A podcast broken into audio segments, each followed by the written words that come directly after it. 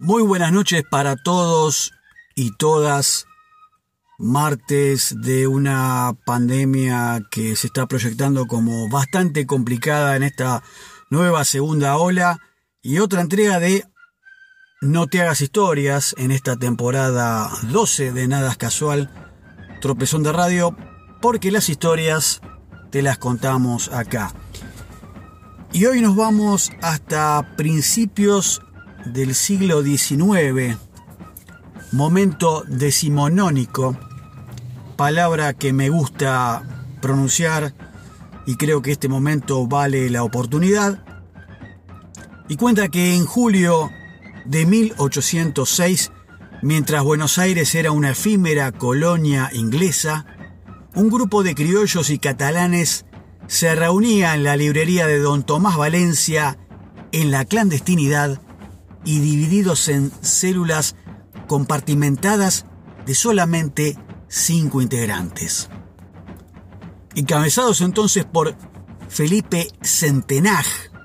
ingeniero y matemático de profesión, y Gerardo Esteve Iliach, propusieron volar el fuerte y todas las posiciones inglesas. Prepararon entonces explosivos que debían estallar debajo del fuerte de Buenos Aires, residencia de William Bereford y la oficialidad invasora, y del Teatro de la Ranchería, que se había transformado en el cuartel general inglés. Nota aparte, Teatro de la Ranchería se ubica en lo que sería hoy la intersección de las calles Alcina y Perú, cerca del microcentro. Para cumplir su propósito entonces, alquilaron estos clandestinos una casa vecina a la ranchería y desde allí iniciaron lo que sería aquellas tareas de lo que fueron después, actualmente los famosos boqueteros, porque sí, empezaron a excavar túneles y otro de los catalanes del grupo, un tal José Fornaguera, propuso organizar una banda secreta de cuchilleros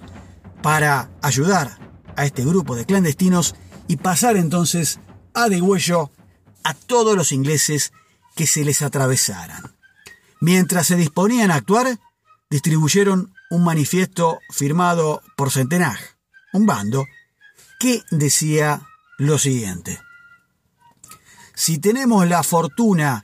de conseguir la reconquista,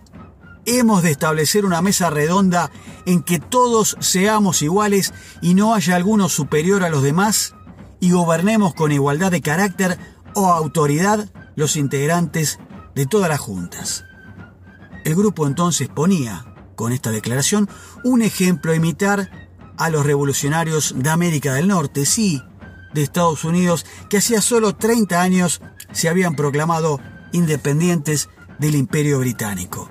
Centenaj decía que había llegado la ocasión de hacerse hombres y proclamar por fin nuestra república independiente del rey, nuestro señor, y de España. Cuando los complotados tenían todo listo, apareció Liniers con su tropa, sí, el que sería después virrey, de acuerdo o premiado por la corona por su gran tarea durante la resistencia de estas invasiones inglesas y que reemplazó a aquel virrey de Sobremonte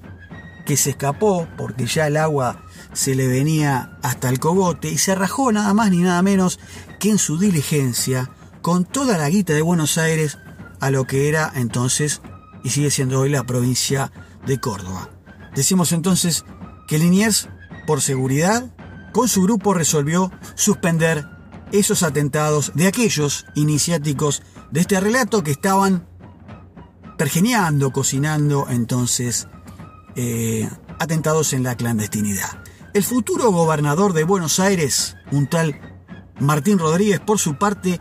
planeó secuestrar al jefe invasor.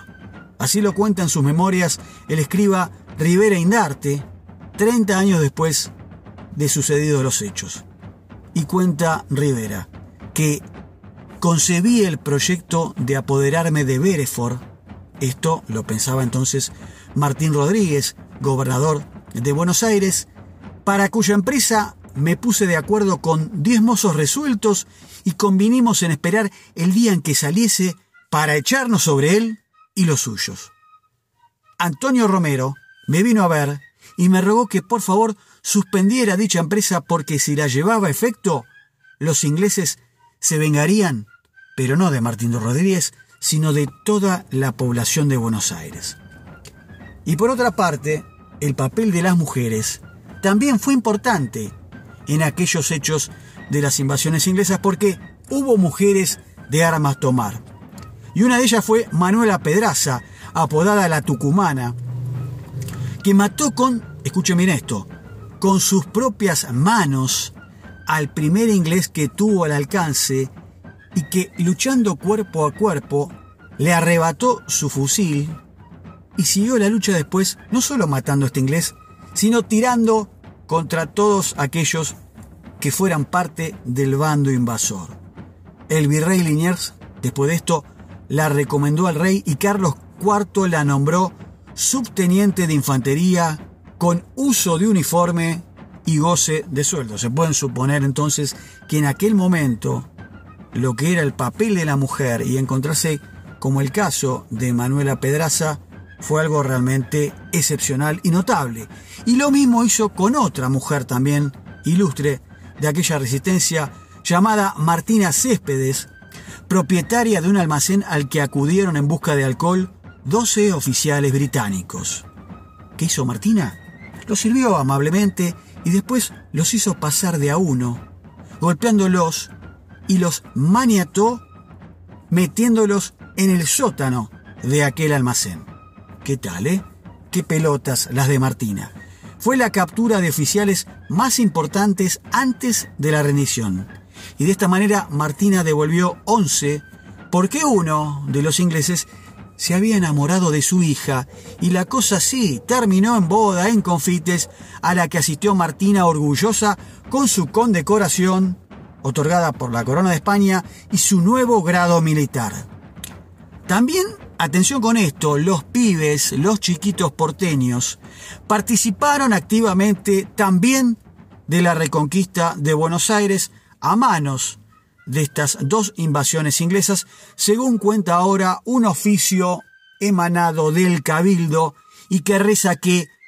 viéronse a niños de 8 y 10 años concurrir al auxilio de nuestra artillería, correr intrépidos al alcance de los conquistadores y estimando en nada su edad, desafiar entonces también las balas enemigas.